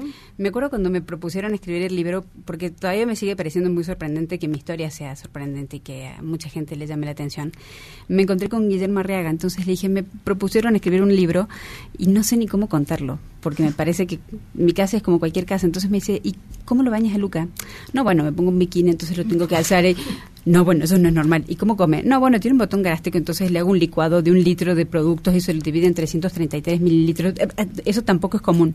¿Y cómo haces para llevarlo a la escuela? Bueno, tengo que subir dos sillas, tres cosas. Eh, cada cosa, cada ítem de mi día, desde que se despertaba hasta que se iba a dormir, era rarísimo para él. No es estándar. Sí. Entonces ahí me di cuenta que, que la vida con Luca había sido muy diferente y que también nosotros habíamos convertido en personas diferentes. Ahí un poco lo, lo planteo Creo que este libro no solamente es para familiares de personas con discapacidad o padres, sino es, es un libro para que la gente no se dé por vencida nunca. En lo que sea, en problemas en la escuela con los chicos o problemas de salud, pero que jamás se queden con un no. Que, que, sigan buscando opciones. Eso me, me conmovió mucho, este, sí, porque, porque frecuentemente cuando a ver, sobre todo hablando de temas de salud. Este, tú vas, confías en el doctor, el doctor te da un diagnóstico y si es un diagnóstico que es, es, terrible, dices y te vas solo a tu casa asustada y este y pues sí ahí te quedas y asumes que eso fue eh, y lo que tú dices es no no no no no no jamás si no se te, queden si no te convence busca más no este sí me, me, ha pasado porque digo en este derrotero de ocho años cuántos años cuántos años te tardaste en que alguien te dijera literalmente que tenía Luca Tres años. Tres años. Sí, hay, como una hay como una convención de que a los padres que tienen hijos con parálisis cerebral hasta los tres años no te lo dicen. Eh, lo que es como de muchas gracias, compadre, ¿no? Sí, te van, te van como preparando en el tiempo, como para que ya no te arrepientas, pues ya te, ya te encariñaste. pero, pero la verdad es que sí, y, y, también creo que por un lado, de un lado del escritorio de los médicos, los médicos tienen muy poco tiempo y ponerse a explicar todo, una eh, condición, una discapacidad es muy largo, es muy complicado. Y a veces del otro lado los padres no tienen muchas ganas de escuchar. Y de este lado tampoco nosotros somos tan preguntones. Entonces, tener una mamá periodista es un poco complicado. Ya lo sabrás, Ana Bueno, yo sí, sí. Bueno, este Luca tiene mucha suerte debo decirlo. Entonces uno reportea todo. Entonces todo es reporteable, todo es googleable, todo había que buscar segundas o terceras fuentes, había que hacer fact-checking, si esto puede ser fact news, eh, eh, noticia falsa o no. Eh, y eso también me llevó a investigar muchísimo hasta que llegamos a la India, muy, muy lejos del mundo. A ver, llegaron a la India, pero también hay una parte ahí de, de las coincidencias de la vida, ¿no? Este, porque porque no llegaron a la India nada más porque te pusiste a investigar. No, llegaron a la India por una serie de coincidencias que sucedieron ahí este, que es maravilloso que hayan llegado a la India. La narración es sensacional, o sea, este, la, manera en cómo se llevaron la comida en ese primer viaje, que tuvieron que, este, deshidratar todo, este. No, comprarle No, bueno, no saben todo lo que hizo Bárbara y su esposo, su socio, ¿no? Andrés. socio, este, querido Andrés. Eh, para, para organizar este viaje que literalmente a Luca lo transformó. Absolutamente. Eh, y creo que es una es un tratamiento muy experimental, ahí también trato de explicarlo porque es científicamente muy complicado, pero estamos en, en las puertas de un futuro muy venturoso para, para la discapacidad, para la regeneración de tejidos. Eh, hay otros polos del conocimiento que uno siempre pensaba que Houston, Berlín o no sé. Eh, eh, Bangalore. sí, Boston, pero no, Bangalore en la India, con un lugar que se mezcla lo místico, el siglo pasado y la gente moviéndose en elefantes, pero adentro de las de los centros de investigación pasan cosas del siglo que viene. es, es algo fascinante y es algo que nos cambió todos, la verdad. Eh, Oye, y además me encantó porque, eh, pues... Tú te lo comiste, fuiste de las primeras, la verdad. Pues es que ya venías, ya venías diciendo, ya llevabas varios meses diciéndonos, ahí viene, ahí viene, ahí viene, ahí viene. Este, y he seguido pues mucho la vida de Luca a través de redes sociales. Sí. Eh, y, y, claro, pues lo bajé rapidísimo y sí me lo devoré rapidísimo. Y me encantó la parte cuando tú dices, bueno, uno lleva años esperando, o tú llevabas años esperando la primer palabra de Luca pensando que iba a ser mamá, ¿no? Claro. Y no, les cuento que la primera palabra de Luca fue el apellido del el doctor Kumar. Kumar. Sí, fue ¿Qué impresionante. Cosa, ¿no? Sí, si quieres luego les comparto Eso el video. es una maravilla. El video está muy emotivo porque la verdad es que estamos en la sala de espera, todos bastante eh, distraídos, y pasa eh, este científico, Kumar, y se acerca y con mucho respeto le dice, Luca, ¿sabes Kumar? Y Luca se voltea y dice, Kumar, y yo, ¿Seis años o cuántos años? Seis años sin escuchar su voz. Sin escuchar su voz. Y, que de repente hable es, es una cosa de locos. Y Kumar en otro momento nos dice, ¿por qué no lo paran? Le dije, no, bueno, alguien con parálisis cerebral como Luca no sostiene ni las pestañas, ¿cómo lo voy a parar? Está loco. Prueben. ¿Por qué me dicen que no? Entonces lo sosteníamos de, lo sosteníamos de, las axilas y empezó a hacer pasitos. Y era como, eh, eh, alguien me está grabando, esto es verdad, es mentira. ha sido ha sido todo un viaje, no solamente la distancia, ha sido todo un viaje en el tiempo, ha sido un viaje eh, en, nosotros mismos, en decir, ¿qué estamos ¿Qué, estamos viviendo? ¿Qué, podemos llevar a México de esto? Eso me encantó también, porque, porque después de que pasó esta revolución en Luca y pasó esta revolución en tu familia y pasó todo lo que, lo que narras en el libro, dices, ¿cómo puedo ayudar? ¿Cómo puedo hacer para que esto que Luca está teniendo puedan tenerlo niños mexicanos, más niños mexicanos con parálisis? Porque no nada más es la parálisis, hay, hay más enfermedades que pueden ser eh, eh, tratadas, tratadas con, con, ¿cómo se llama el? Cytotron. Cytotron. Sí. sí. Yo decía citotron, cytotron, cytotron. cytotron. eh, y entonces te embarcaste en la aventura de traer el Sí, como si no tengo muchas cosas que hacer. como si entre este los cinco programas, las ocho columnas, este los dos hijos, el la esposo, casa, la casa, el hijo con parálisis cerebral, ¿qué tal al activismo social? El activismo social, porque también tienen una una organización con Katia de Artigues que se llama Yo también, que por cierto también deben de seguir su, su newsletter que es buenísimo. Este, y entonces decidiste esto tiene que llegar a México y fue una batalla brutal. Brutal. Y, sigue siendo, o sea, eh, esto va a tardar un poco más en, estar realmente concreto aquí en México, pero pero Luca es, es el ejemplo de que sí se puede. En serio. Y, y, yo sé que hoy es un día de noticias horribles en este país. Es un día de... Casi todos, Bárbara. Pero bueno. Eh, pero pero siempre, hay, siempre hay pequeñas grietas por donde sale el sol. y, y, yo todos los días me levanto y agradezco a la vida de, de haber tenido esta oportunidad de, de encontrarme con soluciones, de encontrarme con gente maravillosa, de, de descubrir en, en, India alguien que me dijera que las enfermedades eran regalos mal envueltos. y, ese tipo de frases que, que, en el momento parecen como de, de, de, de, pacotilla, muy sencillas, pero terminan siendo de calado muy profundo. Eh, yo creo que este libro se lee muy rápido. no soy tan buena escritora como no, columnista, no, pero, no. pero, pero sí, sí me gustaría, sí me gustaría que sirviera para eso, sirviera como para pensar que el futuro, que a veces nos parece tan distópico, tan malo, trae muchísimas cosas bonitas. Tiene cosas muy buenas y la tecnología, bueno, pues ha acercado posibilidades impresionantes.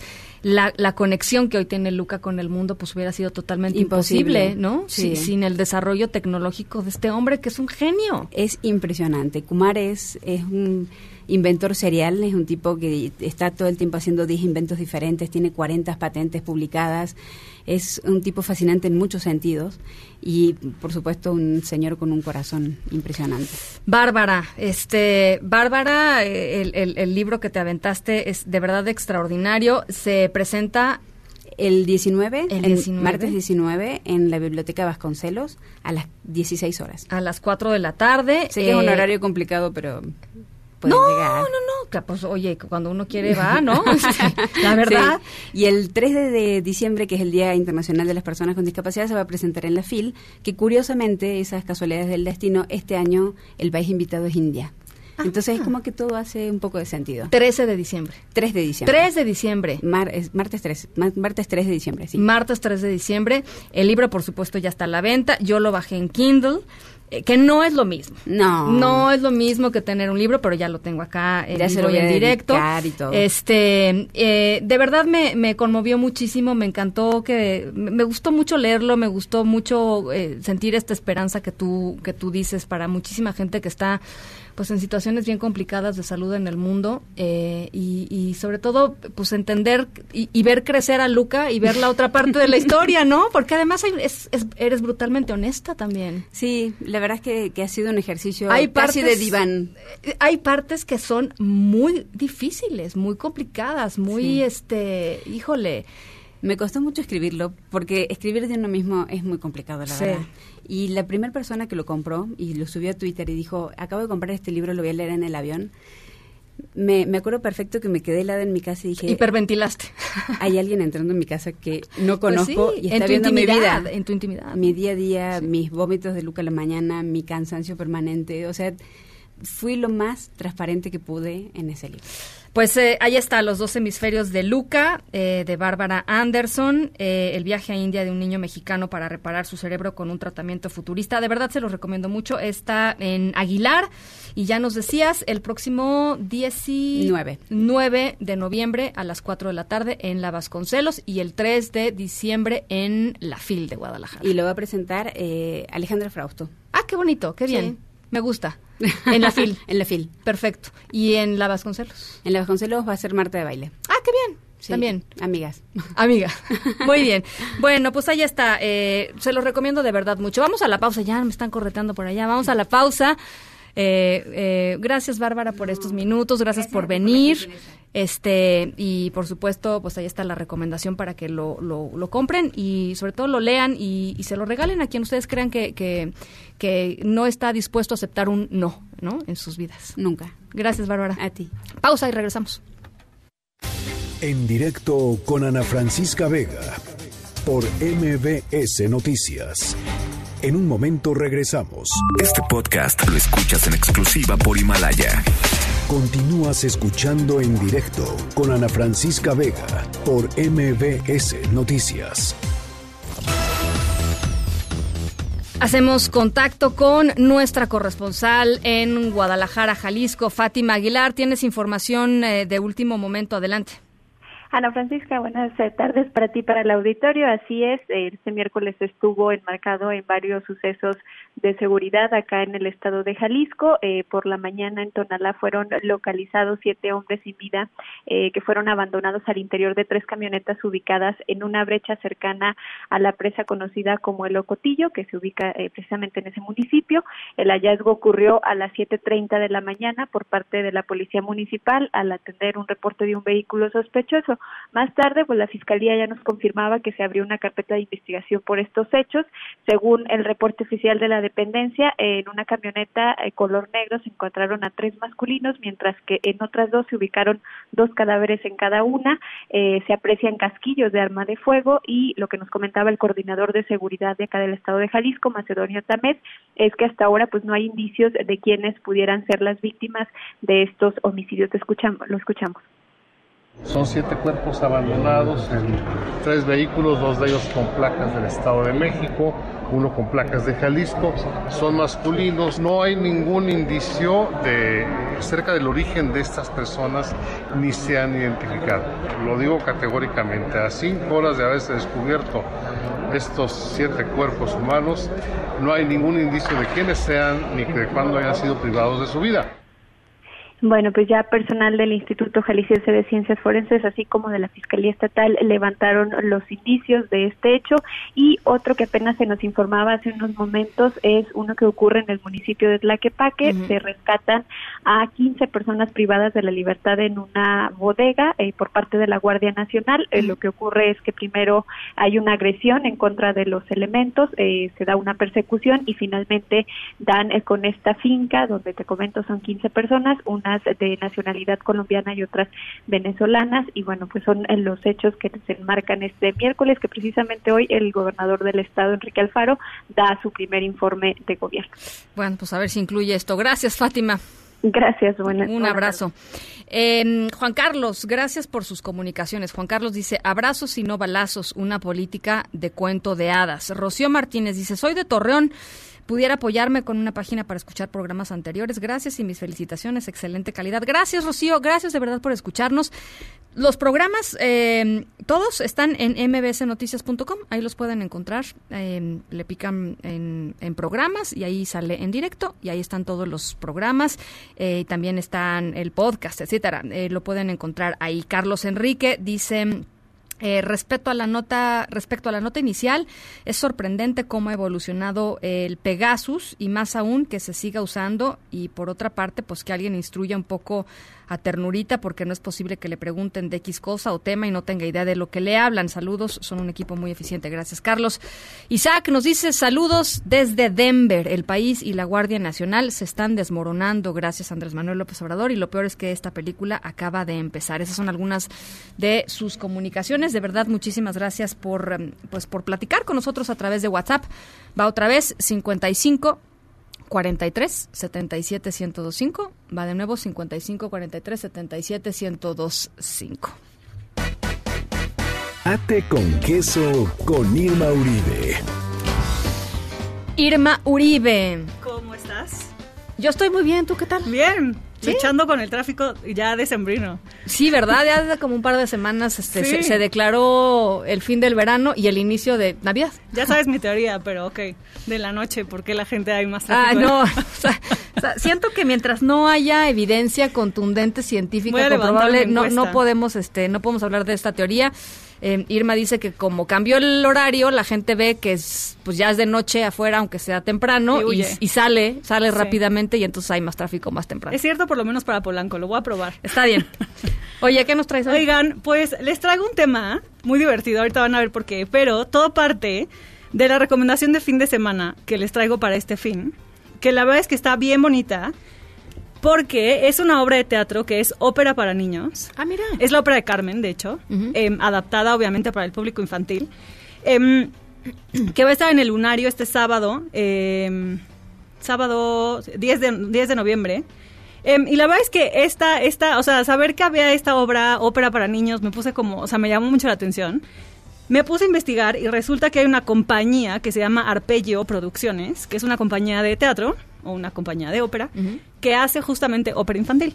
Y entonces ellos hacen, o sea, adaptan estas obras para niños y las montan de manera muy, muy bonita, que Ah. además adaptan también un poquito los contenidos de la obra. Carmen, por ejemplo, es una obra que es un poquito violenta, ¿no? Digámoslo así. Digámoslo así. Llamémoslo así. Y ellos como que le quitan estos factores como tan violentos, ¿no? O sea, en, en Carmen se habla de la violencia como una cosa inherente al ser humano. Y ellos como que le bajan dos rayitas y la adaptan y la verdad es que está increíble. Ahorita les voy a subir la foto y todo. Esto es en el lunario, decía, En el, el- en el lunario que está ahí en- atrás del. Auditorio Nacional, exactamente. Es ahí el sábado 10 de noviembre, pero a mí me llamó mucho la atención. La compañía tienen varias obras montadas, pueden comprar sus discos, etcétera. Que se llama Arpello. Y me llamó mucho la atención, pero yo siempre trato de recomendarles cosas que no tengan costo o que tengan un costo muy pequeñito. Esta obra de teatro sí tiene un costo un poquito más elevado, cuesta alrededor de los 400 pesos los boletos. Así que los contacté. Ustedes no crean que esto está patrocinado nada. Yo los busqué literalmente. Les dije, oigan, no es proyecto negocio, No es no- negocio, no es- no yo no gano nada. de negocio. Solo se me hizo algo muy bonito. Porque además me puse a buscar libros infantiles que hablaran sobre ópera también. Y ahorita les doy las recomendaciones de, de literatura. Pero me pareció un proyecto muy bonito, así que les mandé un correo y les dije, oigan, esto está padrísimo. Tengo una sección en el radio.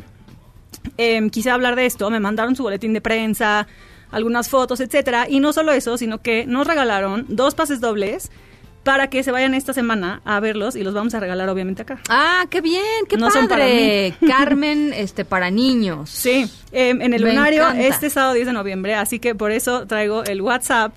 Ca- eh, mira, este. Irma, Irma trae este apuntado en su en su mano, literal como de prepa, de básicamente, prepa. el teléfono de WhatsApp aquí en cabina, que es el 55 43 77 1025, eh, para que nos manden un WhatsApp y ¿qué? Pues algo, ¿no? Sí, tengo Digo, dos preguntas que están súper fáciles, Ay, a ver. porque acá don Dani, señor productor, me dijo que lo pusiéramos sencillo. Así que acuérdense, son dos pases dobles que vamos a regalar para que vayan a ver este sábado, 10 de noviembre a la una de la tarde, em, la ópera infantil Carmen. Las preguntas son dos, tienen que contestar las dos correctamente. ¡Qué exigente! A través es muy WhatsApp. exigente, Irma. Pero están muy fáciles las preguntas. A ver. Uno es cómo se llama esta sección Ah, y la otra es cuál es mi Twitter. Y tú todo el Ah. tiempo te burlas de eso. Sí, está muy fácil. La verdad sí está muy fácil. Para los que han- para los que escuchan frecuentemente el programa, este sí están bien barcas las preguntas. Está muy barco. Este, ahora pues hay que ver qué tanta atención ponen, porque una cosa es oír y otra cosa es escuchar, ¿no? Ya Así parezco que- maestra de prepa también. ¿Cómo se llama la sección? ¿Cuál es mi Twitter? Em, contéstenlo a través del WhatsApp que es 5543 77125 y las dos primeras personas que contesten las dos preguntas correctamente se llevan un pase doble para ir a ver Carmen, ópera infantil, este sábado 10 de noviembre, 10 de noviembre En a la una de Lunario. la tarde en el lunario. Me parece increíble plan. Increíble Buenísimo. plan y gracias a la compañía Arpello que la verdad Muchísimas se super puso, puso las pilas y nos, nos regalaron estos boletos para ustedes. Eh, y bueno, les traigo algunos libros sobre ópera para niños porque en serio el tema me encantó. Eh, el primero se llama El maravilloso mundo de la ópera. Es una publicación que, se, que apenas está cumpliendo un año. Salió en octubre del año pasado. Em, está publicado bajo el sello de Anaya Infantil y Juvenil. Y es un libro pues para niños tal vez un poco más grandes o que sean niños que están súper interesados en, en el tema de música. Y lo que hace es como explicar un poco este género musical que tradicionalmente es como muy serio y muy formal, ¿no? Muy adulto de Sí, sí. muchas maneras. Em, aterrizarlo un poco para los niños, tratarlo de manera como más divertida y más oportuna. Y lo que hace es agarrar 30 títulos como muy conocidos de, de ópera. Em, y explicarlos un poquito. Es, es- tiene un poco como el formato de cuentos de Buenas noches para niños rebeldes, en donde hay una página de texto y una ilustración. Pero además está muy, muy padre porque tiene, o sea, además de darte como una página de explicación como de la trama de la obra y la música y un poquito del autor y demás, trae también un código QR que tú puedes eh, escanear con tu celular y escuchar la ópera. Ah, mira, qué bien. Entonces está muy, muy padre. Interactivo. Es interactivo, las ilustraciones están muy bonitas y obviamente están relacionadas con las puestas en escena. ¿Cómo se llama el libro? El libro se llama El maravilloso mundo de la ópera y es de los de, de Ana Al- Alcolea y Oscar T. Pérez. Ok. Em, son españoles. Em, les digo que está publicado bajo el título de Anaya Infantil y lo encuentran en internet librería. o en las librerías. La verdad yo no lo he visto en librerías en México porque como el tema es relativamente nuevo para mí también, em, solo lo busqué por internet, pero sí está disponible en internet. Em, luego les cuento si lo encontré en librerías o no. Y si no, pues, pues lo pedimos. Pero la verdad es que está muy bonito y es una buena manera de introducir a los niños a un género musical que Sí, normalmente no, los incluye. Entonces, la verdad es que está muy padre, sobre todo si se va a dar una vuelta este fin de semana en el Lunario o si siguen en Arpello las producciones de ópera infantil que están acá en la Ciudad de México, si lo siguen en Twitter y luego se dan una vuelta, lo que sea, vale mucho la pena como hablar con los niños de ópera, enseñarles cómo suena la ópera, explicarles por qué suena así, em, cuál es la relación entre la ópera y el teatro, que pues obviamente es como súper cercana, ¿no? Em, y hay algunos otros que la verdad es que también valen mucho la pena. Hay una, hay una colección completa, una serie de cuentos que, que publicó en El País en España, que lo que hizo es adaptar algunos títulos de ópera a libros ilustrados para niños e incluyen el CD de la ópera. Entonces es un poquito la misma idea, pero en lugar de ser un solo libro como que compila, son una serie de libros que adaptan las historias a libros infantiles y traen el, el CD La ópera como- original. Exacto, digamos, ¿no? la ópera original. La versión Entonces, original. En esa serie está La Cenicienta, está Hansel y Gretel, está El Oro el Rin, está la, la Flauta Mágica, está Las Bodas de Fígaro, eh, son varias, creo que son 10 o 12. Em, también vale la pena como echarles un ojito y buscarlas si ustedes quieren introducir a sus hijos como a diferentes tipos de géneros musicales. Y finalmente hay uno que se llama Me cuentas una ópera, que es de Natalie Pons con Carl Sarbat. Y también es un poco la misma, la misma idea del libro ilustrado con CD de las óperas más famosas para niños. Em, en este, en este libro, pues lo que hace es adaptar justamente las óperas como más conocidas para contárselas a los niños como si fueran un cuento y poder escucharlas a través del, del, del disco. Y esto, estos, este libro en particular hace mucho énfasis en los personajes, como en las brujas, en los gnomos, en los aventureros, en las princesas, en los caballeros. Está también muy lindo, trae un poco la misma colección, el mismo repertorio de, de, de- de óperas, trae Aida, trae El Barbero de Sevilla, trae Tristán y Eufeo y Eurícide, Eurídice. La verdad es que está muy bonito y también es, eh, este está editado por Oniro en Planeta de Libros. Y pues el chiste es eh, justamente ir introduciendo a los niños al mundo de la ópera, enseñarles no nada más los cuentos y las historias detrás de la ópera, sino también la música. Y un poco yo me iría hasta hablar de las voces, ¿no? O sea, como un poquito del canto y del manejo de la voz, cómo es diferente en teatro que en pop, que en rock, que en ópera, que en salsa, que en todos los géneros que a ustedes les gusten y conozcan. Oye, me gustó mucho el tema de hoy. Eh, todo esto se va a subir a sus redes sociales, arroba Irmolauro. Eh, No te digo que es muy barco esto. Bueno, bueno, eh, a ver por si había un despistadillo por ahí. Este, y, y bueno, pues eh, gracias Irma, esto es padrísimo. Ojalá se vayan rápido estos estos dos pases Sí, y si van, buenísimos. nos cuentan cómo les va, si les gustó, em, qué piensan. Y esto también les subo en, en, en Twitter, en las redes sociales de Arpayo para que los conozcan. Muchísimas gracias, Irma. Y saludos y gracias a la gente de, de Arpayo. Eh, vamos a otras cosas. En directo.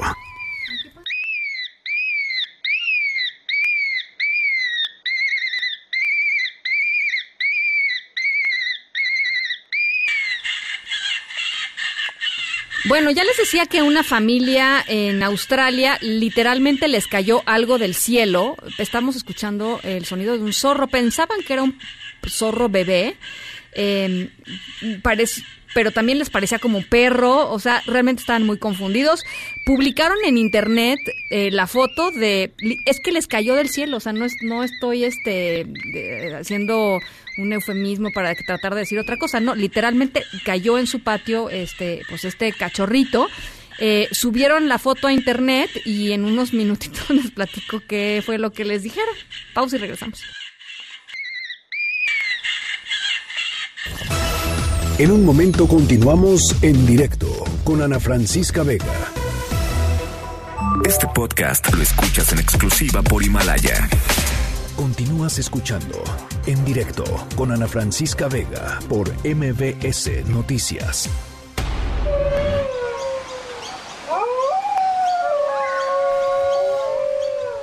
Bueno, este, de verdad está loquísima la historia sonora de hoy. Eh, lo, lo que cayó del cielo en el patio de esta familia en Australia, em, pues no es un zorro, tampoco fue un perro. De hecho, tuvieron que hacer un examen de ADN para, pues eventualmente descubrir que, eh, pues este era un animal originario de Australia y que está en peligro de extinción. Lo estamos escuchando justamente. Eh, es un dingo. Es un dingo. ¿Cómo les cayó del cielo? Bueno, la hipótesis pues, más fuerte de la familia y de los veterinarios, incluso de, de la mm, organización que ahora pues conserva a estos animales que como les digo están en peligro de extinción es que este cachorrito de dingo estaba pues eh, era presa de un ave de rapiña que se lo iba a comer y milagrosamente se logró soltar a medio aire de pues de las garras de este animal de esta de esta ave de rapiña y cayó en el patio no se murió y logró ser rescatado por esta familia en Wandilong, en el estado de Victoria, en Australia. Eh, ya que vieron que era un dingo, pues decidieron llevarlo a un, refugio para, para, estos perros eh, australianos que están em, pues eh, muy amenazados. Así es que vive ahora este, este perrito en el la, en el Dingo Discovery em, Conservation. Em, ahí está viviendo ya y bueno, pues esa es una de las historias sonoras más extrañas. Eh, llovió literalmente un dingo a una familia.